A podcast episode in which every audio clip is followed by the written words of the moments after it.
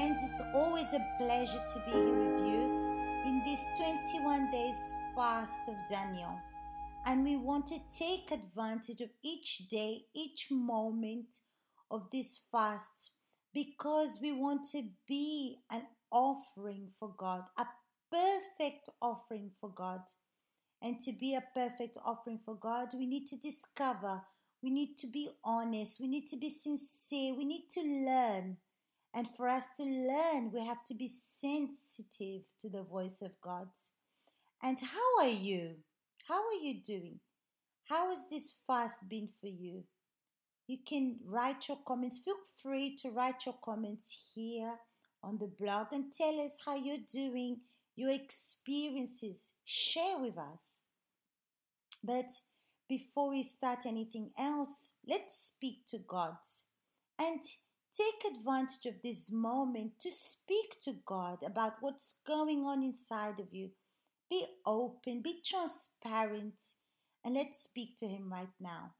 My Lord and my Father, in the name of the Lord Jesus Christ, I ask you that you go right now to this person and remove from her all, all the darkness, all the evil, everything that's been impeding her to analyze herself, to see where she needs to change, everything that's been impeding her to take advantage of this fast, to be a real offering for you.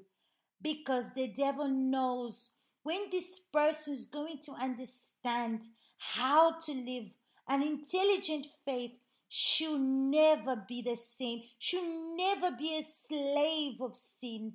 She'll never be this person that is full of doubts. No, my God. So she's going to be this person that exercises her faith, this person that expresses herself, that shows, my God, her faith, that participates in everything that's concerning you. She is going to be a testimony of your resurrection for people to see you in her, everyone around her to see you in her. She's going to give all her life in your hands, and everyone around her will know who she was before and now, and they will know there's a real God in their life. So, every spirit that's impeding this person to have this relationship with you, I rebuke you right now. Get out of her. And I command you right now, all evil, get out right now and never, never come back to this life again. Amen. Let's open our Bible in the book of Matthew, chapter 7, verse 21. Not everyone who says to me, Lord, Lord, shall enter the kingdom of heaven, but he who does the will of my Father in heaven. Many will say to me in that day, Lord, Lord, have we not prophesied in your name? Cast out demons in your name, and done many wonders in your name? And then I will declare to them, I never knew you. Depart from me, you who practice lawlessness. Viviani, so that means if I call Lord, Lord, I'm not going to enter into the kingdom of God? No, that's not what's saying here. It's written, not all who say, Lord, Lord. Because there's many people, unfortunately, that says, Lord, Lord, but they don't say this because they want to know God, but they say, Lord, Lord, for other things. And Jesus is making it clear here not everyone that's going to enter into the kingdom of God. Not everyone that's in the church that's going to enter in the presence of God, in the kingdom of God. Not all the pastors, not all the assistants, not all the bishops are going to enter into the kingdom of God.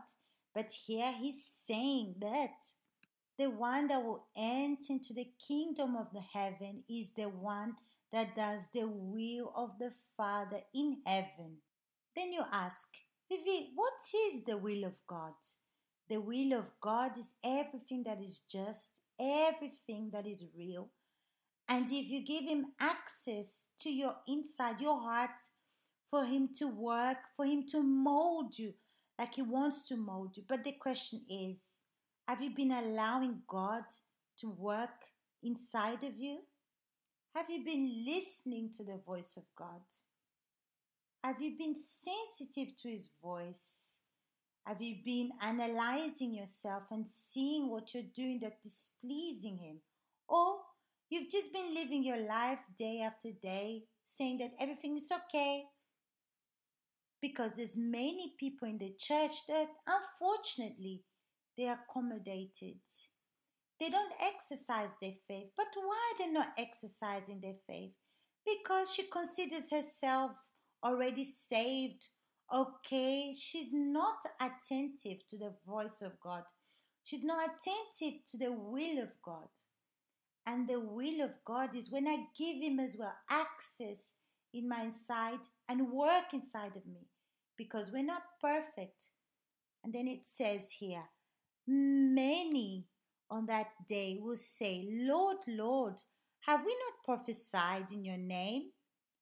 Have we not cast out demons in your name and done many wonders in your name? Look at this. They're saying this to God on that day that the things that they did the things that they offered in the work of God, but God didn't do the work inside of them. They did physical work, but God didn't work inside of them to mold them. Look at that. And maybe you're so focused on what you do in the church, what services you do for God, that you don't stop to look in your inside and then Jesus says here, and then I will declare, I never knew you. How does someone get to know us? When we speak about ourselves, yes or no? But you speak about others, you speak about what needs to be done, but you never speak about yourself. You never stop to, to see what's going on inside of you. And it says, Depart from me, you who practice lawlessness. See, you don't let yourself known, you don't recognize your errors, and you don't realize that you're practicing lawlessness. And beside that, you're not reaching out to God like you should be reaching out to Him in humbleness, in attentive to His voice, sensitive when He speaks to you. That's why He says, Depart from me, you who practice lawlessness. And every time I'm very confident in myself, I don't exercise faith. But every time I depend on God, I know I'm not perfect. I make errors. I need to change. I need to get be a better person. I need to be a better servant. And I want to give him a real offering every single day.